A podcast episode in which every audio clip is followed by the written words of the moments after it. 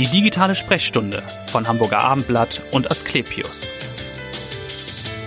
Es geht heute um Schlaf in der digitalen Sprechstunde, dem Podcast von Hamburger Abendblatt und Asklepios, was nicht heißt, liebe Hörer, dass Sie jetzt einschlafen sollen. Können Sie auch gar nicht, denn dafür ist das Thema ehrlich gesagt auch zu spannend. Oder wissen Sie, wie ein Zungenschrittmacher funktioniert? Mein Name ist Vanessa Seifert. Ich kann das nicht erklären, aber ich habe einen Gast, der das vermutlich sogar im Schlaf erklären kann. Professor Dr. Thomas Ferse ist da. Er ist Chefarzt für HNO, Heilkunde für Kopf- und Halschirurgie am Asklepios Klinikum in Harburg. Herzlich willkommen. Hallo, Frau Seifert. Ja, die Frage ist, Sie sind Spezialist für Erkrankungen rund um den Schlaf. Wer kommt zu Ihnen und mit welchen Symptomen? Ja, ich bin das ja von der Hals-, Nasen-, Ohrenärztlichen Seite und der HNO-Arzt wird in der Regel von Menschen aufgesucht, die schnarchen. Also das Klassische ist die Androhung der getrennten Schlafzimmer. Sie schickt ihn. Ich wollte gerade sagen, wie viele kommen freiwillig, wie viele werden von ihren Frauen zu ihnen geschleppt? Die Zahl ist hier hoch. und äh, denn das äh, Gemeine am Schlafen und an den Atempausen im Schlaf ist, dass man es nicht merkt. Mhm. Ähm, und das ist ähnlich wie Bluthochdruck oder Zuckerkrankheit. Äh, wenn was passiert, ist zu spät. Und insofern schön, dass es Lebensabschnittsgefährten gibt, äh, die einen darauf aufmerksam machen und schicken. Und oft sind die auch besorgt, ja. wenn die Patienten nicht nur schnarchen, sondern auch Atempausen haben. Hm. Und wer ist so der typische Patient? Es sind ja sicherlich auch Frauen darunter. Das werden ja nicht nur Männer sein. Oder sind es hauptsächlich Männer und in welcher Altersklasse? Also grundsätzlich kann man sagen, dass das Schnarchen und Schlafapnoe mit dem Leben an Häufigkeit und Schwere zunimmt. Ähm, mhm. bis zur Menopause, also letzten Regelblutung, sind es weit überwiegend Männer. Mhm. Ja, angeblich schnarchen Männer, um wilde Tiere zu verscheuchen. Ähm, das glaube ich nicht, aber ähm, Männer sind deutlich in der Überzahl. Mhm. Ähm, aber dann im höheren Lebensalter werden das auch immer mehr Frauen, wobei Frauen auch gerne mal Atempausen haben, ohne laut zu schnarchen. Mhm. Das laute Schnarchen ist sicherlich eine, eine Männerdomäne. Männliche Eigenschaft. Genau, jetzt denkt man Schnarchen, naja, ist so harmlos, aber ich habe auch äh, gelernt, eben in Vorbereitung auf diese Sendung, dass sozusagen Hypnos, ja der Schlaf, noch einen ziemlich fiesen Zwillingsbruder hat, nämlich Thanatos, der ja der sanfte Tod ist. Das heißt also, wie Sie schon andeuten, dass diese Atemaussetzer tatsächlich lebensbedrohlich sein können. Ja, ganz so hoch will ich es nicht hängen, aber es ist gefährlich ähm, und äh, für den für den Betroffenen oft nicht zu unterscheiden, mhm. ähm, denn sie merken ja nicht, ob sie Atempausen haben genau. im Schlaf, weil sie schlafen. Und es ist tatsächlich so, dass zwei Dinge passieren, wenn sie eine Atempause haben und wir reden bei Erwachsenen über mindestens zehn Sekunden. Dann ist es als krankhaft, also als pathologisch eingeschätzt. Mhm. Und dann passieren zwei Dinge. Wir schlafen in der Regel in Schlafzyklen, Leichtschlaf, Tiefschlaf, Traumschlaf, wachen kurz auf und das Ganze in der Regel so viermal hintereinander. Mhm. Und jedes Mal, wenn Sie eine Atempause haben, fangen Sie wieder von vorne an. Das heißt, wenn man dann eine sieben, acht Stunden Schlafspanne anguckt, hat der Patient zwar sieben, acht Stunden geschlafen, aber ja. zu wenig tief ja. und zu wenig Traumschlaf gehabt. Und gemeinerweise sind das die Phasen, die für die Erholfunktion des Schlafes so wichtig sind. Mhm. Also die Leute werden müde. Mhm. aber auch Müdigkeit ist was Subjektives. Ja. Und es kommt schleichend, also sie, sie merken oft gar nichts.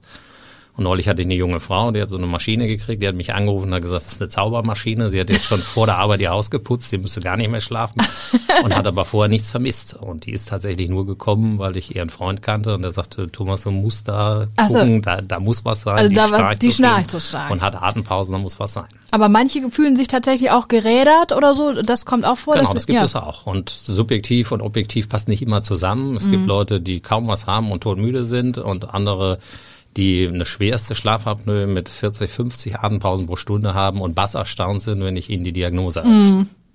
Genau, da ist schon das Stichwort Diagnostik. Wie funktioniert das dann? Was tun Sie, wenn dann jemand kommt? Genau, man führt zunächst wie immer ein Gespräch, Mhm. dann untersucht man den Patienten und äh, dann kommt es immer relativ schnell auf eine Schlafmessung zu Hause, eine objektive Messung. Denn das kann man vom, vom äh, Bettpartner nicht erwarten, dass er mit der Sch Dass er Protokoll führt. sitzt und Na, Protokoll führt. ja. Ähm, und dann wird eben die Atmung gemessen. Das sind die klassischen Screening-Geräte zu Hause. Mhm. Immer mit der Gefahr, weil die Indizes dann die Ereignisse pro Stunde auf der Messzeit beruhen und nicht auf der tatsächlich geschlafenen Schlafzeit. Und sie haben ja nur im Schlaf tatsächlich diese Atempausen.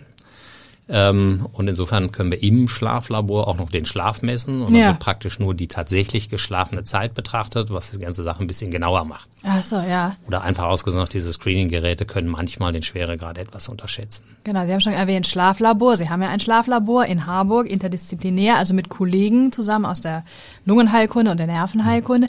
Wie sieht so ein Schlaflabor aus jetzt für den Laien? Und wie funktioniert das, wenn ich dann da zwei Nächte oder so bleib, schlafen darf? Äh, was wird da alles gemessen? Also der klassische Verlauf ist, äh, dass man abends um acht erscheint, äh, gut gelaunt und eingewiesen wird. Ja. ähm, und dann wird eine sogenannte Polysomnographie gemacht. Also es werden 14 Kanäle abgeleitet. Also man kriegt ganz viele Kabel an den Körper. Okay. Mhm. Es wird die Atmung gemessen, die Bewegung vom Brustkorb und vom, äh, vom Zwerchfell. Es wird der Sauerstoff gemessen, die Herzfrequenz. Ähm, es wird das Schnarchereignis ge- aufgezeichnet, die Körperlage, auch ein wichtiger Punkt. Manche Leute haben nur in Rückenlage das Problem und Ach in so. Seitenlage gar nicht. Ähm, und dann eben die ganzen Schlafparameter, also die, das EEG, die Hirnströme, das EMG vom Bein. Äh, auch das ist eine Diagnose. Es gibt Leute, die zappeln so schlimm im Schlaf, dass sie davon selber aufwachen. Ach so, ja. Mhm. Und das EOG, das sind die Augenbewegungen, das ist ja für den, für den REM-Schlaf, Genau. Rapid Eye Movement, äh, ganz typisch, dass es klassische Augenbewegungen gibt. Ja. Und nicht zu vergessen natürlich die Atmung selber. Also jede Menge Messungen dann. Genau, das sind sehr viele Kabel, dazu kommt die Krankenhausatmosphäre und das äh, Schläft man dann schlechter? Nein. Ja, häufig schon. Also Ja. Mhm. die Leute, die richtig müde sind, haben kein Problem. Aber andere Leute, Sind die natürlich aufgeregt Ne, es gibt ja auch Schlafstörungen, dass sie nicht schlafen können. Mhm. Also, also äh, Schlafapnoiker sind hypersomnisch, das heißt, sie haben ein vermehrtes Schlafbedürfnis, die sind müde. Ja. Müdigkeit ist das äh, wesentliche Symptom und die Herz-Kreislauf-Belastung. Ähm, und dann gibt es Leute, die können nicht schlafen, nicht einschlafen, nicht durchschlafen. Mhm. Und gerade wenn die dann noch die Kabel in das Krankenhaus kriegen, dann ist es noch schwieriger. Ja, ja. Und insofern muss man sich manchmal auch mit einer Einschlaftablette behelfen, denn wach im Schlaflabor ist doof. So. Und das ist aber in der Regel sind es dann zwei Nächte oder ist es eine Nacht? Äh, Also wir machen inzwischen eine Nacht Mhm. diagnostisch. Das ist ja alles, äh, alles schwierig heute. Im, Im Gesundheitswesen muss man alles sparen. Früher weil sagt, auch man muss richtig lange warten teilweise, bis man mal in so einen Platz bekommt im Genau, Schlaflabor. das hängt natürlich auch mal ein bisschen davon ab, wie sie versichert sind. Mhm. Ähm, ähm, aber in der Regel müssen sie als Kassenpatient eben ein, ein kassenärztliches Schlaflabor haben. Da sind die Wartezeiten teilweise erheblich. Mhm. Und das versuchen wir natürlich auch zu berücksichtigen aufgrund der Anamnese ähm, und eben einem solchen Heimmessung äh, ist es hier ein besonders dringlicher Fall, Ja. ähm, der Schnellhilfe braucht oder ist es vielleicht einer, der ein bisschen länger warten kann. Auch das Mhm. gehört natürlich heute dazu. Und wer hat denn so ein erhöhtes Risiko zu, zu diesen Atemaussetzern? Also gibt es da bestimmte Parameter, wahrscheinlich Übergewicht oder diese genau. Klassiker? äh, Also wir waren ja schon bei den Männern. genau, ja. Dann definitives Übergewicht, einer der ganz wesentlichen Faktoren. Hm. Ähm, dann Halsumfang, natürlich auch die Verteilung des Körperfetts und äh, dann gibt es gewisse anatomische Besonderheiten und dann kommt eben mein Fach ins Spiel, große Zunge, langes Zäpfchen, dicke Mandel, kleiner Kiefer, ähm, solche Dinge Ja. ähm, prädestinieren dann dazu. Denn was im Grunde passiert ist ja, wenn ich mich jetzt auf den Rücken lege, schnarche ich nicht. Äh, Ja. Wenn ich einschlafe, möglicherweise. Ähm, und der Unterschied zwischen Wach und Schlaf ist, dass etwa 15 Prozent der Muskelkraft im oberen Luftweg, die den Luftweg offen halten, äh, verloren geht. Das ist ganz normal. Mhm. Ja. Aber wenn dann eben anatomische Besonderheiten dazukommen, dann kann es eng werden. Mhm. Die Luft muss schneller durch, wir schnarchen. ja. Oder äh, es ist noch enger und dann halten die Leute die Luft, Luft an. Mhm. und dann äh, spart der Körper und irgendwann wird es ihm zu bunt und er schüttet ein Notfallhormon aus, also einfach an noch Adrenalin und das muss man sich so vorstellen, als würde das Herz mit Anlauf einen Tritt in den Hintern bekommen, muss schneller schlagen, mehr Blutdruck machen und einer der ganz wesentlichen Funktionen des erholsamen Schlafes ist, dass das Herz nachts weniger arbeitet und das klappt bei den Schlafapnoikern Wenn nicht. es natürlich alarmiert ist, dann. Und äh, sie powert durch sozusagen. So ab 20 Atempausen pro Stunde muss ich anfangen, ernstes Gesicht zu machen. Okay. Ähm, wobei man natürlich sagen muss, Leute mit Vorerkrankungen müssen das ernster nehmen als Leute, die topfit sind. Klar. Ne, unser Ehrenbürger konnte ja auch äh, viele, viele Jahre Mentholzigaretten rauchen, Oh, ja. ohne dass er schlimme Dinge gekriegt hat. Das stimmt. Aber diese Konstitution hat nicht jeder. Nee, das stimmt. Das heißt, äh, wie therapieren Sie dann, wenn Sie mit der Diagnostik durch sind und Sie sehen, da ist ein Patient, der bis zu 20 Atempausen hat in der Nacht? Was gibt's dann für Möglichkeiten? Also die Standardtherapie ist eine, eine Überdruckventilation, äh, neudeutsch CPAP, Continuous Positive Airway Pressure. Das heißt, man atmet gegen gewissen Luftdruck ein und aus. Ja. Und dieser Luftdruck schient dann sozusagen den entscheidenden Bereich. Das ist zwischen der Nase und dem Kehlkopf. Also eine Art Maske ist das dann? Das ist eine Maske, die man sich Ja. aufsetzt, ein Kompressor, der Luft komprimiert und dann atmet man gegen diesen Luftdruck ein und aus. ja. Der entscheidende Teil des Luftwegs ist nicht die Nase, das glauben viele. Die, die spielt zwar auch eine Rolle für Müdigkeit, aber nicht für Schlafapnoe. Denn die Nase hat ein Knochengerüst und geht selten ganz zu. Und wenn Sie doch mal so einen schlimmen Schnupfen haben, machen Sie halt den Mund auf. Ja. Ähm, und Kehlkopf und Luftröhre haben Knorpelskelett, da passiert nichts. Aber der Teil dazwischen, da muss eben die Muskelkraft und allen voran die Zunge den Luftweg offen halten. Ja. Ne, Das ist im Schlaf schwieriger, wegen der 15 Prozent, die fehlen. Mhm. Und äh, da liegt sozusagen die Musik. Und diesen Teil kann man pneumatisch, also durch Luft schienen Ja. und auf diese Weise den Atemweg ähm, offen halten. Okay. Klappt praktisch immer. Ja. Mhm. 98 Prozent Erfolgschance. ne, Aber viele Leute gewinnen ihre Maske nicht so lieb, dass sie sie regelmäßig nutzen. Ach so, das ist auch so der Effekt. Und, Man macht das äh, dreimal und, Und dann. naja, das beste Hilfsmittel hilft halt nur, wenn Sie es benutzen. Das äh, sehen Sie an meiner Brille. Die liegt schön zu Hause in der Klinik. Mhm. Tragen Sie eine Brille? Und Ja, nutzt genau. mir gerade gar nichts. ist ja Gott sei Dank ein Audioformat. Genau. ja, Okay, also das verstehe. Also Maske wäre sozusagen das Mittel der Wahl erstmal. äh, Genau, oder- also für Schwerkranke, für schwere Schlafapnoe, auch dicke Patienten kann man eigentlich fast alle mit einer CPAP-Therapie oder ihren unterschiedlichen Modifikationen. Und parallel würde man behandeln. sagen, vielleicht können Sie ein bisschen abnehmen oder ist ja. Aber, aber eben 60 Prozent der Menschheit nutzt sie nur und die anderen 40 brauchen Alternativtherapien. Und da kommt im Grunde die HNO ins, ins Mhm. Ja. Spiel. Gewicht ist wichtig. Also sa- sagen Sie was Richtiges. 10 Kilo kann man immer sehen im Schlaflabor, egal in welche Richtung. Mhm. Wobei sie ja ihr Leben ändern müssen, um nachhaltig dünner zu werden. Und das dauert ja auch ein Und bisschen, glauben das Sie mir, das ist, äh, mir fällt es schwer. Ja, ich glaube allen. Das geht vor allem ja auch nicht über Nacht, also und Nein. nicht im Schlaf. genau. Das heißt, wir sind jetzt schon im Grunde bei, dem, an- bei einer anderen Möglichkeit dann angekommen, nämlich bei dem Zungenschrittmacher, glaube ich, den ich am Anfang ja, schon der, mal der erwähnt kommt habe. dann. Da hat der liebe Gott noch was dazwischen Was gesetzt. kommt dazwischen noch? Also wir könnten zum Beispiel noch äh, nach der Körperlage schauen. Wir haben ja schon gesagt, Richtig, es ja, ja, gibt gut. Leute, die nur in Rückenlage das Ja. Problem haben. Und da gibt es also auch sensationelle Hilfsmittel. Jetzt kommt mein Lieblingswort, Rückenlageverhinderungsweste. Das ist ein deutsches Wort. Da Das sind schon mal ist- drei Zeilen gefüllt, wenn ich das Genau, schreibe. in, meinem, in meiner Grundschule hatte ich mal ein, ein Panini-Heft mit dem Oberpostdirektionsbriefmarkenstempel Automatenmechanikerlehrling. Also, Nicht schlecht, aber Sie können das also noch. wir, wir Deutschen hängen ja immer alles aneinander. Das Also ist. Rückenlageverhinderungsweste. Aha. Das ist allerdings ein OP-Hemdchen mit einem Schaumstoffzylinder im Rücken.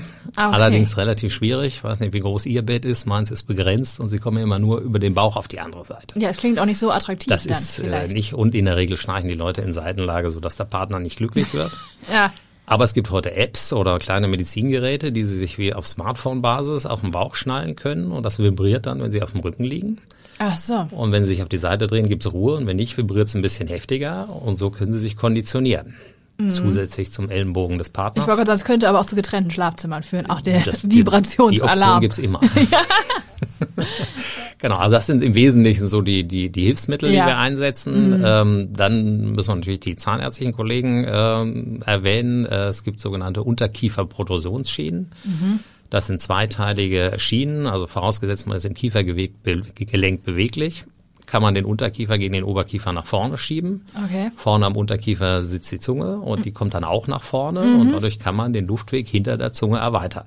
Ah ja. Mhm. Und für Leute mit einer leichten bis mittelschweren Schlafapnoe. Wäre so eine mit Zahnschiene eine guter Option. Mhm. Beweglichkeit, super Sache. Ähm, Auch die verträgt nicht jeder. Grob kann man sagen, also ein Dreiviertel der Patienten kann man helfen, die nicht zu schwer betroffen sind, Ja. also mit einer Zahnschiene alleine. Ähm, und äh, ein Dreiviertel verträgt es auf Dauer.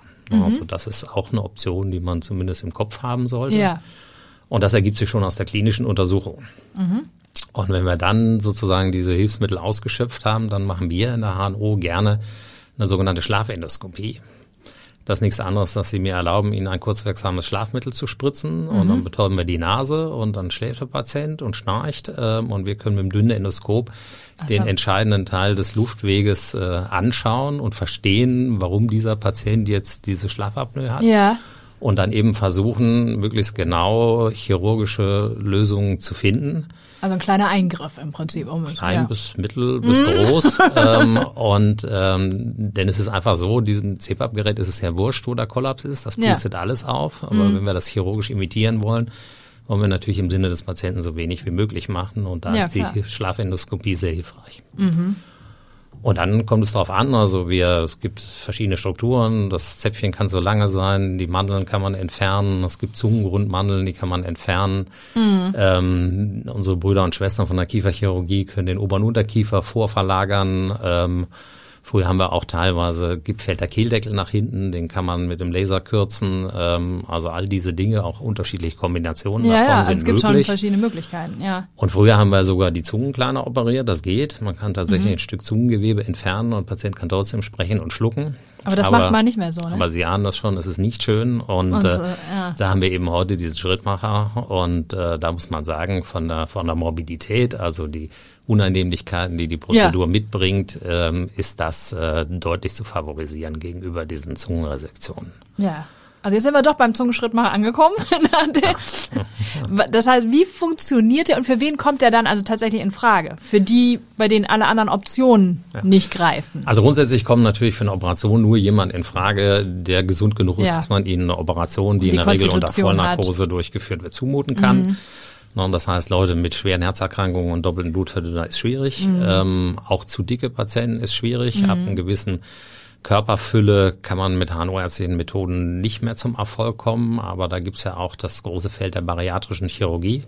Also Adipositas, Übergewichtschirurgie, das äh, ist noch schwierig zu kriegen für die Patienten, wird aber immer interessanter. Ja. Weil es mehr Ähm, Fälle gibt. Auch Und, äh, und es ist eben, die Leute müssen über die konservativen Verfahren aufgeklärt Ja. sein. Ähm, ein Hilfsmittel hat den Charme, dass man es ausprobieren kann. Na, eine Mandeloperation bei mir können Sie nicht ausprobieren. nee, das ist dann einmal, wenn die gelaufen wollen, ist, ist die gelaufen. Ja. ja, und die wollen sie auch nicht wieder haben, die Mandeln nach ein paar Wochen. Und äh, insofern immer konservativ operativ. Und Ja. dann müssen sie eben letztlich einen Befund finden. Und das ist sozusagen die besondere Kompetenz, äh, die Ja. wir da erworben haben über die Jahre, dass wir eben versuchen, äh, die passende Therapie für den passenden pathoanatomischen Befund zu finden. Ja. Und äh, beim Zungenschrittmacher sind es natürlich vor allen Dingen Patienten, wo die Zunge nach hinten fällt. Mhm. Auch den, den Höhe der Mandeln kann man noch erweitern, aber wenn es dann ganz oben das Gaumensegel ist, dann ist der Zungenschrittmacher oft nicht, äh, zumindest nicht alleine, ja. die richtige Lösung. Und das ist ohnehin heute, noch früher, noch vor 20 Jahren, als die Schlafmedizin ganz in den jungen Jahren waren, waren das, waren das richtige Grabenkämpfe, Maske oder Chirurgie. Ja, ja. Und heute haben wir alle gelernt, dass wir beide nicht alle Patienten erreichen und dass manchmal auch Kombinationen Kombination und man probiert sind. erst das Konservative Zum oder. Beispiel eine Nasenoperation hilft dann plötzlich, den Druck zu reduzieren Mhm. und die Ventilationstherapie erträglich zu machen. Oder eine CPAP-Therapie wird noch mit einer Zahnschiene äh, kombiniert oder eine Zahnschiene mit einer Operation. Und, und Mhm. Ja, ja. heute haben wir verstanden, dass wir individuelle Lösungen brauchen. Ja. Und äh, deshalb arbeiten wir auch ganz gut zusammen und äh, streiten uns nicht mehr. Und den Zungenschrittmacher setzen Sie, glaube ich, seit 2015 ein, ne? Bei das Ihnen ist der in- erste, in den wir Harburg. gemacht haben. Ja. Und das ist, äh, gibt im Großen und Ganzen drei große Systeme. Das Standardsystem ähm, im Dezember äh, waren's, war- wurde der zehntausendste Mensch weltweit äh, implantiert. Also werden wir heute bei 12.000 sein. Ja. Ähm, das ist schon fast Standard. Ähm, Ja. Ist eine einseitige Stimulation.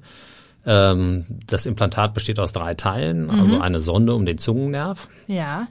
Wobei das Wesentliche ist, dass sie die Äste äh, chirurgisch freilegen, die die Zunge nach vorne bringen. Das kann man intraoperativ mit so einem Nervenreizgerät sehr gut machen.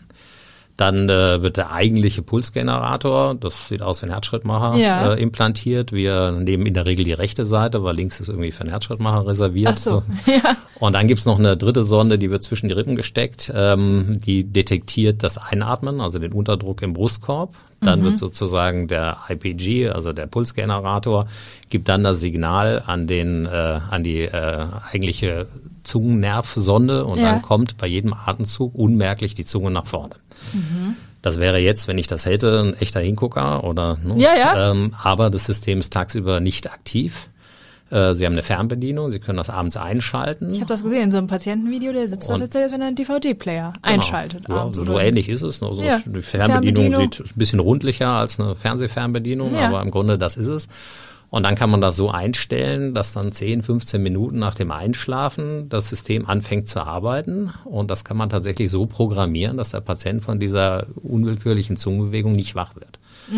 Das ist schon Und faszinierend, ja. Wir haben jetzt fünf Jahresdaten und äh, da ist die Nutzungszeit deutlich besser als beim CPAP. Mhm. Ähm, und äh, Sie können es auch nachstellen. Genau, das wäre die Frage, kann man das nochmal feinjustieren? Es wird ja Genau, nicht das- sofort vielleicht per perfekt eingestellt sein. Wird auch immer gemacht, ne? und das ist kein Jungbrunnen. Die Patienten werden trotzdem älter und ich sagte ja schon, Schlafapnoe kann zunehmen an Mhm. Schwere und dann kann man das nochmal nachjustieren. Ja, Ähm, das System muss man auch nicht aufladen. Das heißt, je nach Reizstärke ist 10, äh, 12 bis 14 Jahre, sagt die Firma, glaube ich, ist er leer. Ist er- ach so, mm. Aber da muss man eben nur diesen, diesen IPG, den Pulsgenerator wechseln. Das sind Steckverbindungen und die eigentlich die Sensoren am, am Nerv. Das bleibt. Und die kann man drin lassen. ja. Und der große Nachteil ist, dass es eben nicht kernspintauglich ist. Ach so, also wenn man so eine Untersuchung. Das ist, wenn man jetzt zum Braucht. Beispiel einen Nierentumor hätte und regelmäßig Ja. Mhm. auf Kernspinuntersuchungen angewiesen wird, ist das schwierig, weil durch das Magnetfeld würde dieser Pulsgenerator zerstört. Mhm. Wobei es inzwischen auch zwei Menschen gibt, die reanimiert wurden und dann mit so einem Elektroschocker und dann kann man nachher das Ding auswechseln. Also das, das kann man auch wieder reparieren. Okay, Aber- also das. aber das ist noch ein Nachteil, der, der zu lösen ist. Ja, Und deshalb ist eigentlich recht interessant ein neues System, was beidseitig äh, stimuliert. Und da wird nur die Elektrode auf die Nerven gelegt und alle anderen Teile werden nicht implantiert.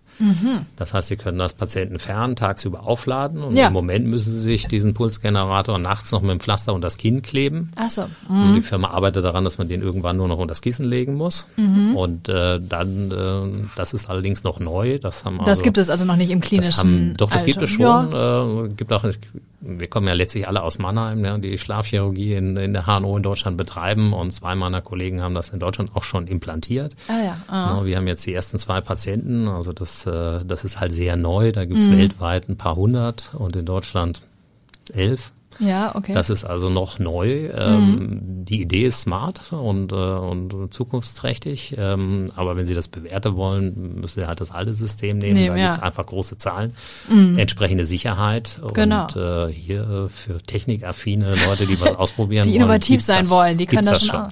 Genau, und dann spielt natürlich eine Rolle, wie effektiv das ist. Dazu gibt es ja auch schon wissenschaftliche Studien und Paper, die gesa gesagt haben, es ist sehr hilfreich tatsächlich und sehr effektiv. Also es ist sehr hilfreich. Also es gibt ja, wie gesagt, äh, 10.000 Patienten Mhm. und in, äh, die Firma führt auch ein Register, in dem auch schon viele tausend Patienten anonym ihre Daten geben. Ja. Und deshalb können wir für sehr große Fallzahlen unabhängig vom implantierenden Zentrum sagen, dass man ungefähr von 25 bis 30 Atempausen im Schnitt auf unter 10 kommt. Oh ja, also das ist ja schon eine deutliche das ist, Reduktion. Äh, schon äh, ein tolles Ergebnis. Ja.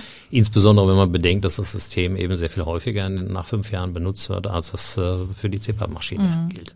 Und wie lange dauert so ein Eingriff oder das, die, das Ja, Implantieren? Alles, alles ein bisschen eine Lernkurve. Mein erster war zwei Stunden 50, inzwischen brauche ich zwei Stunden, aber Ja, ja, also ähm, es ist schon ähm, ein bisschen äh, detailliert, weil sie müssen, wie gesagt, den Nerven freilegen. Mhm. Das machen sie unter Mikroskop und es ist essentiell, dass sie die diese Kaffelektrode um die richtigen Nervenfasern legen. Und das Klar. äh, darf man nicht nicht rucki zucki machen. Da nee, muss da man, muss man schon, äh, muss man sich die die nötige ähm, äh, Ruhe und, und Zeit nehmen. genau, da sind wir vielleicht schon bei dem Feld. Warum sind Sie äh, Arzt geworden und warum äh, Schlafchirurgie?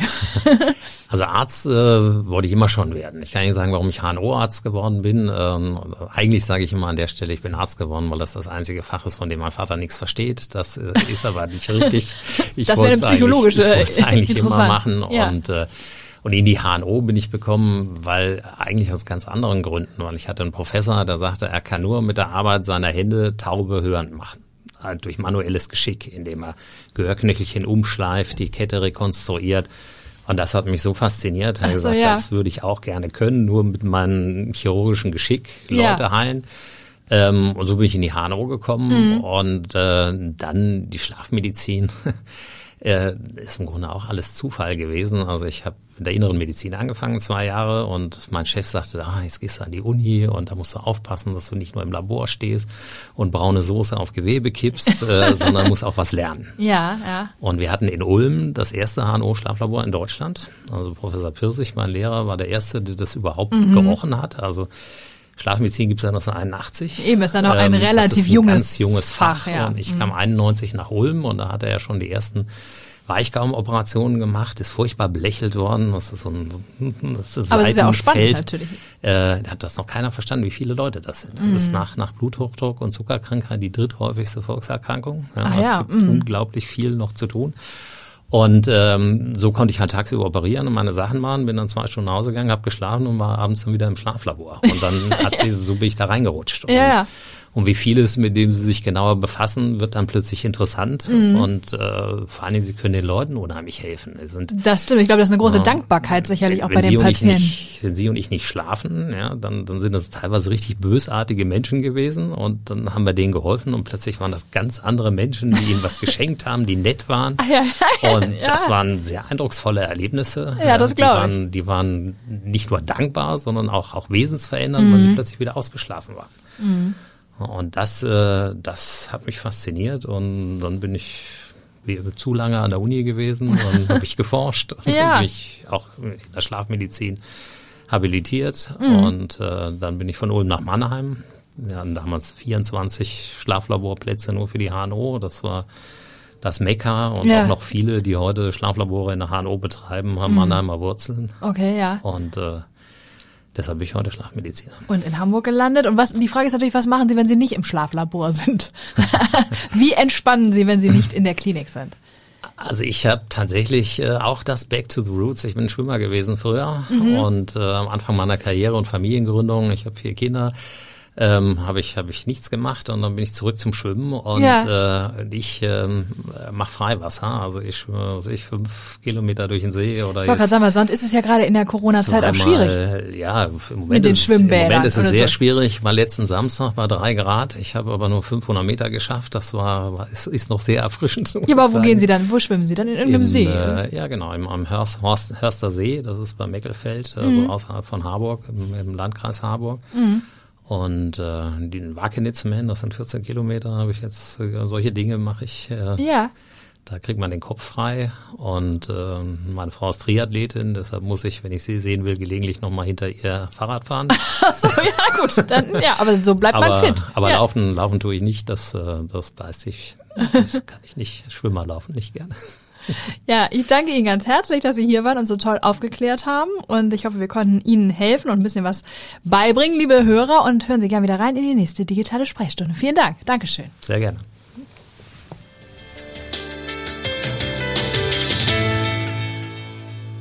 Weitere Podcasts vom Hamburger Abendblatt finden Sie auf abendblatt.de slash podcast.